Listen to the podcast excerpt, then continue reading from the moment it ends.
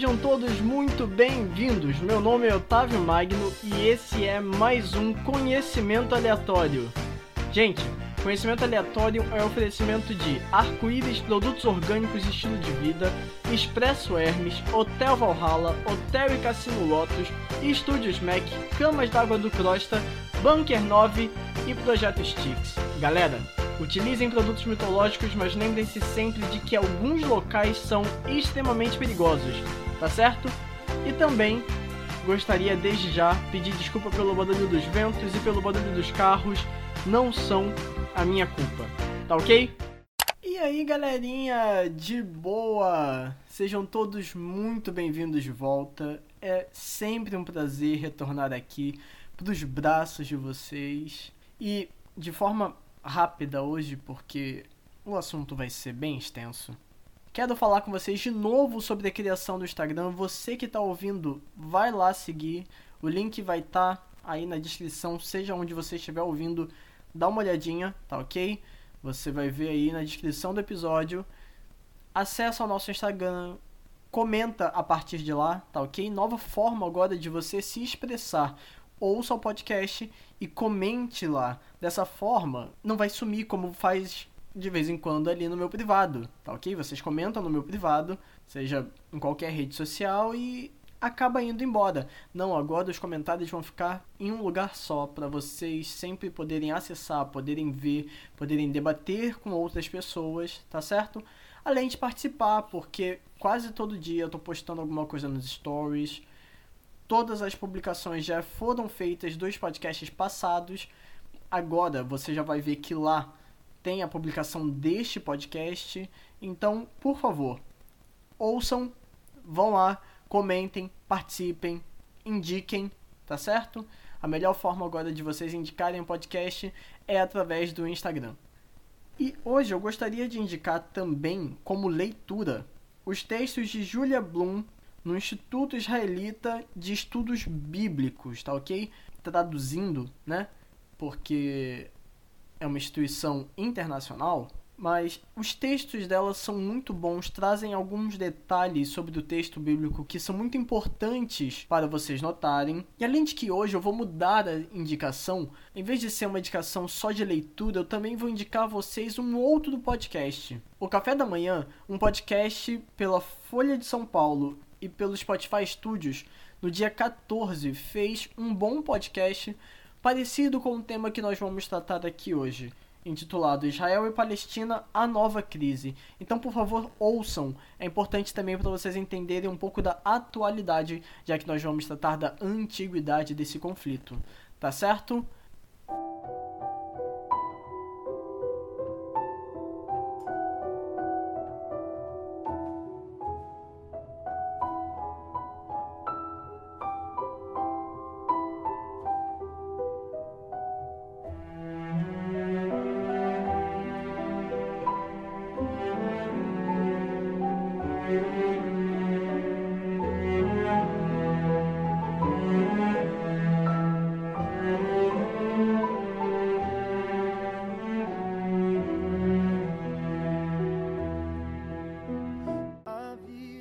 O conflito entre Israel e Palestina, ocorrido entre os dias 6 e 21 deste mês, maio de 2021, foi um conjunto de protestos e tumultos iniciado pelo protesto contra uma decisão da Suprema Corte israelense envolvendo o despejo de pessoas palestinas. Em duas semanas, centenas de mortos e milhares de feridos, a maioria civis e entre elas crianças,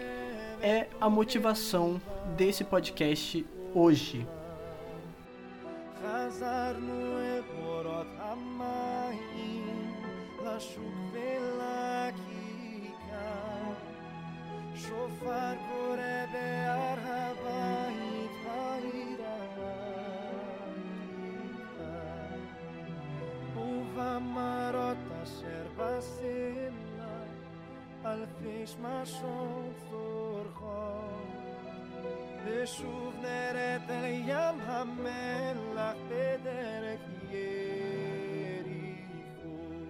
ירושלים של זהב ושל נחושת ושל אור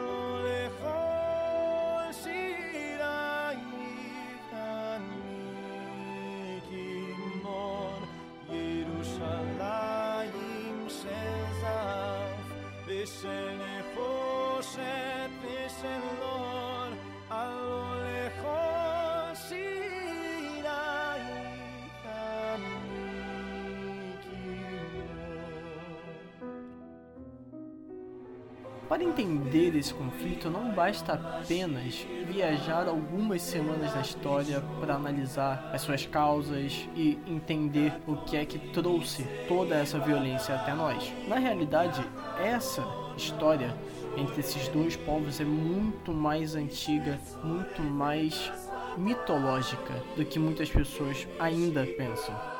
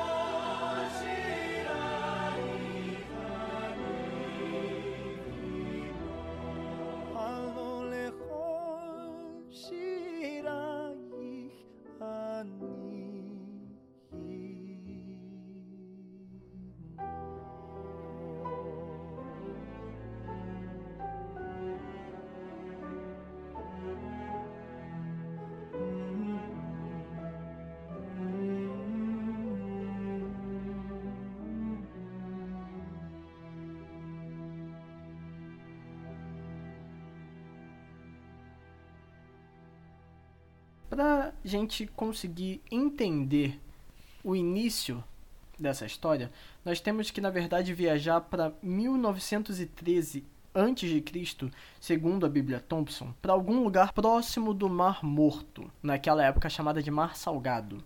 Aproximadamente um ano atrás, Abrão tinha saído de Arã, na Mesopotâmia. Por ordem divina, ele começa a peregrinar até ele encontrar uma terra que Deus lhe mostraria. E, nesse tempo, após um ano de viagem, em 1913 a.C., ele recebe novamente a visita de Deus. E nessa visita é revelado para ele a aliança divina. É feita a aliança entre Deus e Abrão. Aquela terra onde Abraão estava peregrinando seria de seus descendentes, certo? Só tem um problema: Abrão não tem filhos. Então, como é que ele teria descendência? É interessante, pegando os textos de Julia Bloom, ela dá uma conotação ainda maior porque ela traz o estudo do hebraico para entender melhor o que está acontecendo ali.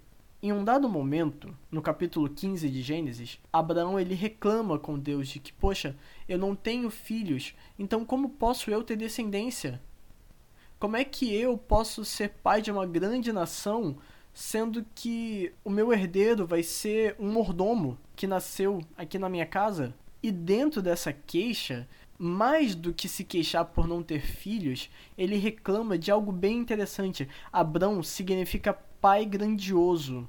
Tendo ele esse nome já há 85 anos sem ter filhos, ele olha para Deus e fala: Eu tenho sido amaldiçoado por não ter filhos. Ele sente dor por conta dessa realidade. Então Deus olha para Abraão e fala: Por favor, preste atenção aqui no que eu vou te dizer. Ele puxa Abraão para fora da tenda e fala: Olha para o céu, conta as estrelas. Agora olha para a praia, tenta contar quantos grãos de areia. Esse vai ser o número da sua descendência. Tão grande quanto o número de estrelas no céu, tão grandes quanto a quantidade de areia numa praia. Assim será a sua descendência. Ele faz essa promessa e se vai. Bem, Abraão, ele sendo um homem já velho, e Sara, a sua esposa também sendo uma mulher velha, eles olham e falam: olha, realmente não dá para Sara ter filho. Não tem condições, ela é uma mulher que já passou do seu período fértil. Ou seja, ela já entrou na menopausa. certo? Ela já está há um bom tempo na menopausa. Então, Sara, ela resolve dar um jeitinho com Abraão. Veja bem, se é para que nós tenhamos um filho, através da lei mesopotâmica, eu posso entregar a Abraão uma das minhas servas e através dela você terá um filho meu. Sendo assim, ela entrega Agar, uma mulher egípcia, serva de Sara, com a única missão de gerar um filho para Sara e Abraão. Desse jeitinho, nasce Ismael, o filho da promessa até então. Ele vive por 13 anos, onde Deus se encontra em silêncio. Até que quando Abraão está próximo a ter 100 anos, Deus retorna para ele e fala: Você vai ter um filho, um filho das suas entranhas, um filho legítimo da sua relação com Sara. E Sara, inclusive, duvida disso, porque como poderia ela, uma mulher já velha, ter um filho? Mas Deus ele afirma: vocês terão um filho, e dessa promessa vem Isaac. A partir do nascimento de Isaac começa a rolar uma relação de ciúmes entre Sara e Agar. E como vai funcionar essa relação de ciúme?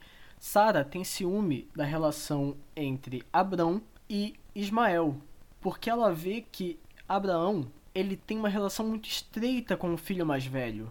Ele gosta muito do filho mais velho. E vejam só, não é que Abraão ele gosta mais de um do que gosta do outro. Não, é porque durante um tempo ele teve mais relação com um deles. Entende isso? Não é que Abraão prefere um dos filhos, não. É porque Abraão ele tem 13 anos de história com um e agora está começando a construir a história com outro. Mas ainda assim, ela sente esse ciúme porque ela vê o carinho de Abraão então, um belo dia ela olha e fala: Cara, manda essa mulher embora com o filho dela, porque não vai dar certo isso aqui não. E Deus, inclusive, consola ele e fala: Olha, que essa palavra de Sara não te pareça mal, tá? Não leva no coração, não. Faz o que ela tá dizendo, vamos viver em paz, eu vou cuidar da criança, tá ok? Da mesma forma que eu fiz uma aliança com você, essa aliança se estende para Ismael também. Então, dele também farei uma grande nação. Bom, Ismael é colocado em cima de um jumento junto da mãe. Ele recebe um odre de água, um pedaço de pão. Abraão dá um tapa no jumento e o jumento vai embora para o deserto. A história de Ismael na Bíblia, ela acaba sendo resumida a depois que ele sai da casa do pai, em algum momento a água acaba, o pão acaba, Agar coloca ele debaixo de um arbusto e senta ao longe para chorar e para não ver o menino morrer de sede e de fome quando um anjo para do lado dela e fala: Que é todo esse drama, criatura? Você é a mulher elástica? Peraí, se organiza, mulher! Esse anjo dá esse esporro em H e faz ela enxergar que, olha, você não vai deixar um moleque ali. Olha, mais à frente tem um poço. Pega o menino, dá de beber para ele. Você e ele vão sobreviver. Ele reafirma a promessa de que, olha, esse garoto aqui vai ser pai de uma grande nação. Então vai lá, pega a água, faz o moleque crescer, ele cresce, se torna flecheiro ali naquele deserto, ele se casa com uma mulher egípcia e tem 12 filhos. Ele faz uma última aparição em Gênesis 25, sepultando o pai junto do lugar onde estava sepultada Sara também. Ele e Isaac sepultam o pai juntos. Portanto, nós temos a crença de que Isaac ele é o pai dos hebreus e que Ismael se torna o pai dos árabes. E antes de dar uma pausa em Ismael, é importante ainda entender o que a Bíblia fala sobre Ismael, tá certo? Diz assim: O anjo do Senhor ainda disse: Você está grávida e terá um filho, ele lhe dará o nome de Ismael, porque o Senhor a ouviu em seu sofrimento. Ele será como um jumento selvagem. A sua mão será contra todos, e a mão de todos será contra ele, e ele viverá em hostilidade contra todos os seus irmãos. Seguindo agora com a história, para que a gente possa fazer novas conexões ali na frente, essa aliança feita com Abraão, cumprida através de Isaac, ela é cumprida de forma efetiva lá com Moisés e Josué. Moisés que tira o povo hebreu de dentro do Egito, guia pelo deserto, Josué que guia esse povo na reconquista da terra de Canaã. E aí nós temos os períodos históricos que nós vamos ver aqui brevemente, como por exemplo o período dos juízes, que vai de 1390 a.C. até 1030. É um período de intensa conturbação política e religiosa. A Confederação Israelita, como era chamada o conjunto das doze tribos de Israel, ela não era unida. Às vezes se uniam para lutar contra outros povos e algumas vezes lutavam inclusive entre si. Até que Samuel, o último juiz, atende a um pedido do povo que clamava por um rei, por um unificador. Então, Samuel unge primeiramente Saul e no fim da sua vida ele unge também a Davi. É com Saul que surge então o que nós conhecemos como Reino Unido de Israel e Judá. Esse Reino Unido de Israel e Judá, que teve várias capitais como Gibeá, Maanaim, Hebron e Jerusalém, é um reino que floresce muito rápido e quando chega ao governo de Davi e de Salomão, ele atinge o seu apogeu. É um período de extrema estabilidade, de extremo poder Inclusive, é um reino muito bem visto pelos seus vizinhos, como potência militar, como potência econômica. Mas então, com a ascensão do filho de Salomão, Roboão, por volta de 930 a.C., o país se fragmenta em dois reinos: o reino de Israel, que abrangia as cidades de Siquém e Samaria, ao norte, e o reino de Judá, onde ficava Jerusalém, que é chamado de Reino do Sul. O Reino do Norte teve nove dinastias e 19 reis. Foi um reino bem curto, porque as constantes disputas com o Reino do Sul não fazia com que nem o Norte e nem o Sul prosperassem. E até que em 722 ocorre a primeira diáspora. Gravem esse termo. O rei Salmanaser V da Assíria invade o Reino do Norte após o rei Oséias ter recusado pagar tributos aos assírios e assim a população dessas dez tribos ela é deportada para a Síria e os que sobram acabam fugindo.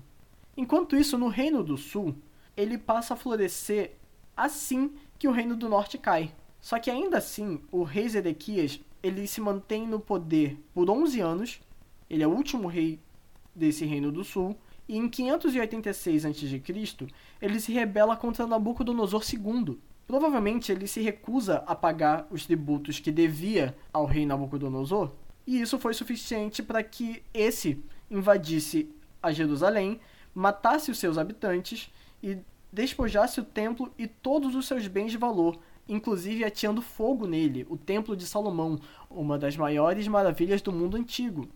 Assim, o reino de Judá passa a não existir. O reino do sul agora é reunido ao reino do norte na diáspora. Mas afinal de contas, o que é a diáspora? A diáspora é a dispersão de um povo em consequência de preconceito ou perseguição política, religiosa ou étnica. Essa diáspora que a gente está falando, ela gera o que nós conhecemos como cativeiro babilônico. Cativeiro esse onde grandes profetas de Israel participaram, como por exemplo Daniel, como por exemplo Jeremias. Jeremias escreve um livro chamado Lamentações. E quais são as Lamentações de Jeremias? É pelo povo ter ido para o exílio. É um livro onde ele se lamenta, onde ele chora por essa situação, pelo fundo religioso que isso tem. Esse cativeiro babilônico, que dura até 538 ou 537 a.C., ele move cerca de 40 mil judeus para a Síria. E é nesse tempo que nasce, enfim, o termo judeu, que serve para designar as pessoas que vieram do Reino do Sul e também as pessoas que se alinharam a essa cultura durante o período em que os judeus passaram ali em Babilônia. Começa a surgir entre o povo uma nova língua, que é o aramaico, e o hebraico começa a cair em desuso aos poucos, até que, na queda de Babilônia, através das mãos de Ciro, o Aquemênida, ele aprova no primeiro ano do seu reinado, como rei da Babilônia, o retorno dos judeus até Jerusalém. Jerusalém e o entorno desse local, ela se acostuma com a vida de vassala de vários impérios que se seguiram após a morte de Ciro. Há um pequeno período de mais ou menos 100 anos onde eles conseguem certa independência, mas logo vem a República Romana e agora o que é chamado de Judéia se torna um reino cliente da República. É um reino vassalo da República. República essa que logo se torna império, império esse que logo vê um grande problema surgir. Existe um período na história da Judéia onde Deus ele fica em silêncio com o povo. E nesse período de silêncio de Deus, eles começam a tentar se guiar sozinhos e criam várias regras, várias leis e fazem vários dispositivos para que eles andassem mais próximos de Deus, sendo que isso na verdade os afastava. Jesus inclusive fala bastante sobre isso nas suas frases, sobre os fariseus, os saduceus, os escribas, os doutores da lei e como eles deturpavam a mensagem de Deus. Só que nesse meio tempo surge uma outra galera. E essa outra galera se chama Zelotes, tendo como um dos líderes Barrabás, aquele Barrabás, onde é colocado Barrabás e Jesus na frente do povo e quem vocês querem que libertem. Lembram?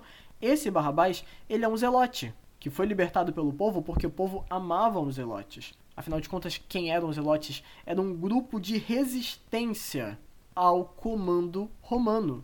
Só que nessa linha tênue entre resistência e terrorismo, eles promoviam ataques a cidadãos romanos, principalmente cidadãos importantes de Roma, porque os judeus, durante o poderio romano, eles foram proibidos de portar armas. O poder militar pertencia a Roma. Então, eles andavam armados com facas pequenas, com pedaços de cerâmica e sempre que eles podiam, eles usavam essas armas para poder matar romanos, obter as suas armaduras, obter as suas armas e assim obter também poderio militar. Essa tensão entre os Zelotes e o governo de Roma chega a uma situação tão extrema que Jerusalém é sitiada para matar os Zelotes. Só que neste processo a cidade é também destruída. Boa parte da cidade é destruída durante esse cerco, que dura aproximadamente três anos. E, bem, novamente o templo de Salomão, que foi reconstruído, ele é destruído, sabe? Levanta templo, derruba templo, levanta templo de novo, derruba templo de novo. Inferno! A partir desse cerco em 70 d.C., vai acontecendo novos movimentos de diáspora, até que outra guerra entre os judeus e os romanos, que ocorreu em 134 depois de Cristo, os romanos decretam a expulsão de todos os judeus de Jerusalém. Agora, os judeus, eles não são mais um povo que se reconhece apenas pelo seu local geográfico, mas também por linhagem. Então você vai ter judeus na China, vai ter judeus na África, vai ter judeus pela Europa.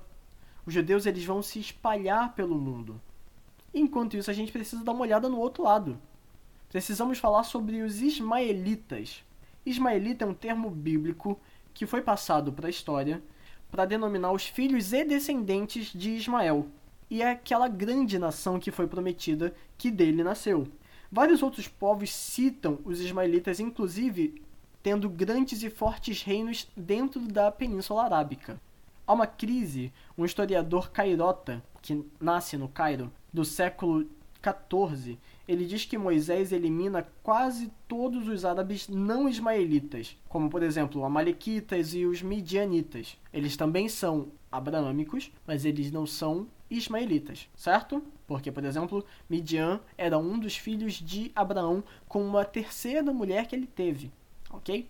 Fechando parênteses, e ainda diz que no tempo de Maomé, lá em 600 e alguma coisa depois de Cristo, todos os árabes eram descendentes de Ismael. De acordo com historiadores como, por exemplo, Iksami, que acreditavam que todos os árabes eram descendentes de Ismael, Iksami também estabeleceu um vínculo genealógico entre Ismael e Maomé usando escritos de fonte bíblica e da cidade de Palmira, e de algumas antigas tradições orais do povo árabe. Em seu livro, A Abundância de Parentesco, parece sugerir que o povo conhecido como árabes do seu tempo eram todos descendentes de Ismael. Então agora, essa nova galerinha que está surgindo aí, não só árabes, mas também muçulmanos, é importante notar isso, eles reclamam para si essa identidade também. Mas existe um outro povo nessa região que também é interessante falar. Os povos do mar foram uma confederação de diversos povos vindos do mar Egeu, lá na Grécia, que navegou até o Egito em busca de melhores terras no século 12 a.C. Eles foram expulsos por Ramsés III e se refugiaram em Canaã, construindo a famosa Pentápole Filisteia. O que é uma pentápole? É um grupo de cinco cidades que vão governar essa região em conjunto. Gati, a maior das cidades, Asdod, Ascalon, Ekron e finalmente Gaza. Extremamente versados em metalurgia, o que garantia vitória sobre a maior parte das batalhas contra os povos cananeus, entre eles o povo hebreu, lá na época dos juízes e nos reinados de Saul e o princípio do reinado de Davi. Eles acabam perdendo a sua autonomia com a chegada dos assírios e foram derrotados enfim por Nabucodonosor em 604 a.C. Posteriormente, eles são dominados por Alexandre o Grande e, enfim, desaparecem. Ainda assim, os gregos, ao falarem sobre os filisteus, chamavam a região onde eles moravam, essa região da Pentápole, de Palestine. Voltando agora para uma era um pouco mais próxima da gente, nós temos a Jerusalém medieval, porque em 476 d.C. ocorre a queda do Império Romano do Ocidente e assim começa o que nós chamamos de Idade Média, a cidade de Jerusalém, que estava sob o poderio romano, é herdada pelo Império Bizantino. Já em 637 ocorre o cerco de Omar, a partir do Califado Ortodoxo. A cidade ela é entregue para Omar e muçulmanos, judeus e cristãos eles passam a viver durante um breve período em harmonia. Judeus e cristãos podem praticar a sua religião desde que paguem impostos. Ocorrem breves períodos também onde as religiões são caçadas outros períodos elas são reestabelecidas, até que finalmente em 1095, Urbano II, o Papa, ele convoca a primeira de nove cruzadas, que tem por objetivo recuperar a Terra Santa. E a nona cruzada ela vai acontecer lá em 1272. Olha aí, quase 200 anos empreendendo guerras contra Jerusalém para reconquistar aquela área. Em alguns momentos dá certo, em alguns momentos dá errado, sendo que entre 1260 até 1517, Jerusalém fica dentro do governo mameluco, um grupo árabe que tem bastante coligação com o Egito e que governa Jerusalém durante todo esse tempo. E a partir de então, até 1917, Jerusalém passa a ser parte do Império Otomano. Império Otomano esse que se alia às forças da Alemanha na Primeira Guerra Mundial e Conforme eles perdem a Primeira Guerra Mundial, o seu império ele foi repartido entre as nações vencedoras. Aqui, nesse momento, 1517 e 1518, começam a nascer as hostilidades entre árabes e israelenses. Essas hostilidades que nós conhecemos hoje. Toda a região da Palestina, incluindo Israel, toda essa região fica sobre o poderio britânico. E nesse mesmo tempo surge uma ideologia chamada sionismo. Sionismo de Sião, o monte sagrado para os judeus. A ideologia ela prega a criação de um Estado judeu na Palestina motivada principalmente pelo medo do antissemitismo que estava dominando a Europa. Por conta dessa ideologia, milhares de judeus passaram a se mudar para a Palestina e, naturalmente, para Jerusalém. Os judeus já eram a maioria em Jerusalém desde o século XIX, mas com o sionismo, o número dos judeus na cidade começou a disparar. Em 1850, haviam 6 mil judeus em Jerusalém. Em 1922, a população já era de mais de 34 mil e a maioria vinda de outros países. Enquanto a população árabe ela cresceu duas vezes, a população de judeus cresceu quase seis vezes mais no mesmo período de 70 anos. E essas hostilidades elas vão se mantendo de forma com que o governo britânico tenha que lidar com isso até que ocorre o Holocausto Judeu a Inglaterra ela não foi capaz de resolver as tensões entre os dois povos. E com a atrocidade nazista, que vitimou cerca de 6 milhões de judeus, a Palestina é entregue à jurisdição da ONU em 1947. É exatamente aí aonde a ONU, apoiada por vários países, decide numa assembleia que a Palestina seria dividida em duas regiões. 53% do território pertenceria a Israel e 45% do território seria território palestino. A cidade de Jerusalém, que era disputada pelos dois povos, iria ficar sob uma gestão internacional. Logo assim que foi oficializada a fundação do Estado de Israel, uma junção de países árabes declarou guerra aos israelenses e deu início à primeira guerra árabe-israelense. A decisão da guerra aconteceu porque os árabes não aceitaram a divisão da Palestina estabelecida pela ONU. As forças israelenses e árabes lutaram em pé de igualdade, mas os israelenses sobressaíram-se e ampliaram consideravelmente o seu território. Durante essa guerra, Jerusalém, então sob gestão internacional, foi invadida por tropas jordanianas e israelenses, que de lá permaneceram por anos. Com o fim da guerra, Jerusalém permaneceu dividida entre jordanianos e israelenses, mesmo com os protestos realizados pela ONU. A derrota e a violência dos exércitos israelenses fizeram com que vários cidadãos palestinos abandonassem a área. Os árabes palestinos que permaneceram em Jerusalém, porém, nunca concordaram com o domínio dos jordanianos. Dentro dessa divisão, os israelenses estabeleceram-se na Jerusalém Ocidental e os jordanianos se estabeleceram na Jerusalém Oriental. Essa divisão ela permaneceu até 1967, quando ocorreu a Guerra dos Seis Dias. Essa guerra ela fica conhecida pela fulminante vitória que as tropas israelenses obtêm dos árabes. A porção oriental da cidade foi tomada pelos israelenses e, desde então, Jerusalém tem estado sob administração do Estado de Israel. A Palestina, que tem tido seu território praticamente dizimado, ela ainda aguarda pelo reconhecimento do seu Estado e também pelo estabelecimento de suas terras. E bom, como foi falado lá no princípio, uma questão judicial envolvendo terras. Uma galera chegou e falou: olha, aquele bairro ali pertence à minha família, porque a gente comprou ele durante. Chega a soar ridículo. Durante o Império Otomano, tá ok? E depois fomos embora, agora nós queremos reaver as nossas terras. A Suprema Corte de Israel concedeu esse direito e despejou as famílias palestinas que também reclamavam o direito dessa terra. E, bom, nós vemos durante toda essa relação que tem lá um fundo mitológico, que tem um fundo histórico, que tem tanto envolvido outros países, interesses de outros países, onde nós temos que quantificar, por exemplo, a ação do Hamas, que está tentando reaver essas terras, e a reação do Estado israelense, que está tentando defender essas terras a ONU, que foi completamente desrespeitada no meio desse conflito, justo a ONU que é mediadora de conflitos, o pessoal cagou para a ONU. Mas o que mais me chama a atenção aqui não é o fato de que Ismael, o pai dos árabes, e Isaac, o pai dos judeus, eles brigam entre si, e os seus filhos brigam entre si, e os seus netos brigam entre si, e agora os seus povos brigam entre si. Esse não é o fator mais interessante. Esse não é o fator que chama mais atenção quando a gente analisa essa situação aqui. Na realidade, o que chama mais atenção é que nessa semana que se passou, nós vimos fotos de mísseis, nós vimos fotos de ataques, nós vimos notícias de pessoas dizendo nós não somos terroristas, nós vimos notícias de pessoas inocentes morrendo, boa parte delas crianças, mulheres, civis, não eram combatentes, não eram terroristas, não eram braços do exército, não eram grupos paramilitares, não, não eram. Não eram. Nem de um lado e nem do outro.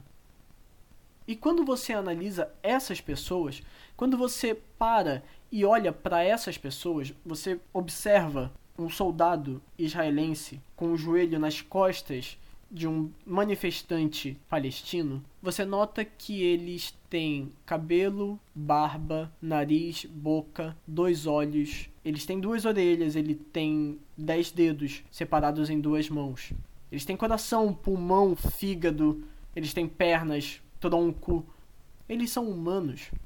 São humanos brigando contra humanos. São pessoas brigando com pessoas por uma coisa que não é deles, mas que também não é minha. Não, é nossa. Cara, a porcaria de planetinha azul que a gente vive aqui, isolado nessa imensidão que é só o nosso sistema solar, que a gente não tem vida, nessa imensidão toda, essa porcariazinha de planeta é a única coisa que a gente tem.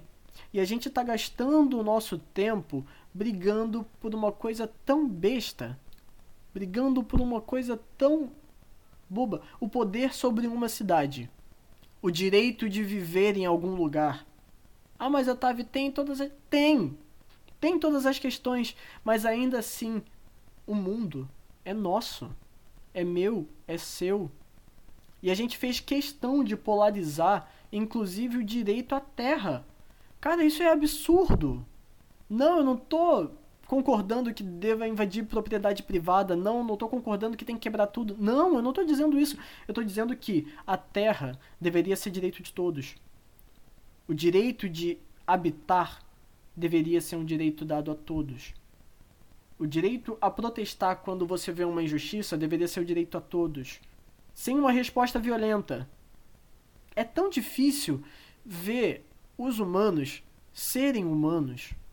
É tão difícil você notar as pessoas sendo pessoas, as pessoas abraçando umas às outras, sendo carinhosas umas com as outras, porque agora o comum é guerra. É guerra, é briga, é hostilidade, é violência. E isso não tá certo. Eu sei que os valores de Carly Morgenthau, para quem viu Falcão e o Soldado Invernal, eles são deturpados sim. Mas eu ainda espero ver um dia a gente podendo dizer que nós somos um mundo e um povo. Enquanto a gente não pensar como espécie, cenas como essa vão ser comuns. Porque vejam só, as hostilidades começaram em 1917. Nós estamos em 2021. São mais de 100 anos nesse combate.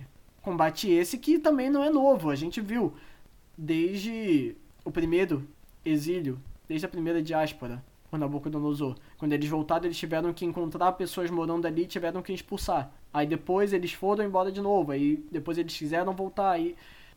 Mas não falta terra.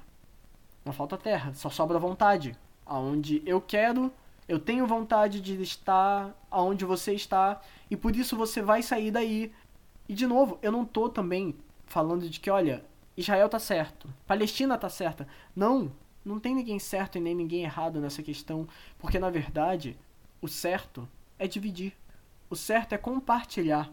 O certo é a gente sentar e ver a necessidade de dois lados e fazer conciliações. Mas não, a gente é ensinado desde a nossa infância a ser polarizados. Ou você tem que ser da esquerda, ou você tem que ser da direita. Você tem que usar rosa ou você tem que usar azul. O meio termo, a intenção de olhar dois lados, ela é totalmente inválida, principalmente em conflitos. Se você fala de que, olha, eu acho que os dois lados estão errados, o pessoal olha e fala, tá, mas qual lado você vai apoiar? Você já não é mais um apoiador da paz, você é um apoiador de um dos lados da guerra. E a paz só é alcançada quando um dos lados da guerra morre. Isso, amigo, amiga que estão ouvindo agora, isso é doença. O nome disso daí é doença. Não é normal, não é bom e não é saudável. Sabe aquela coisa de sejamos? Cara, vamos começar a ser essa diferença daqui de baixo e olhar para as outras pessoas e falar: cara, paz. Por favor, paz. Por favor, tranquilidade. Por favor, porque veja só de que vale toda essa violência, de que vale toda essa hostilidade, se no final vidas vão se perder. Dane-se se elas são inocentes ou não. Dane-se se o cara era terrorista ou não. Vidas estão se perdendo. Pessoas estão morrendo por conta disso. Então esse conflito já não vale mais. Se não dá para resolver na conversa, o conflito não é válido. Porque a gente enche a boca para dizer que, olha, nós, seres humanos, somos diferentes dos outros animais porque nós temos a racionalidade.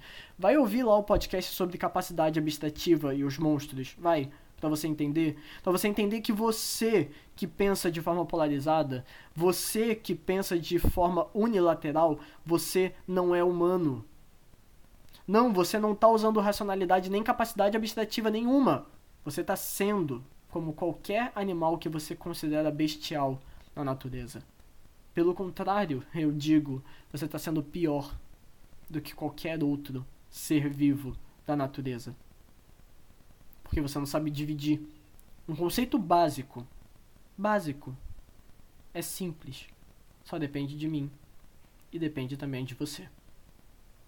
Eu espero que vocês tenham gostado desse grandíssimo podcast.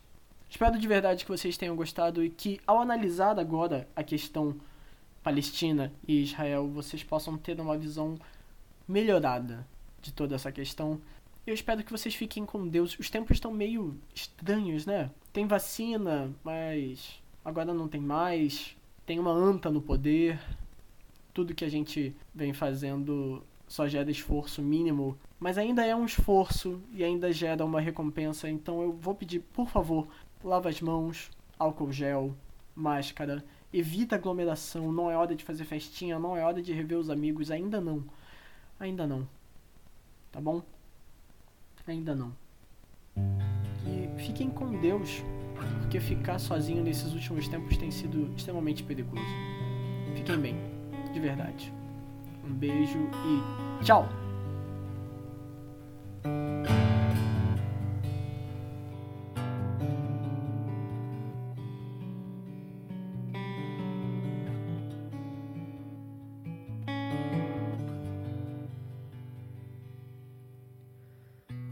Meus pés eu machuquei,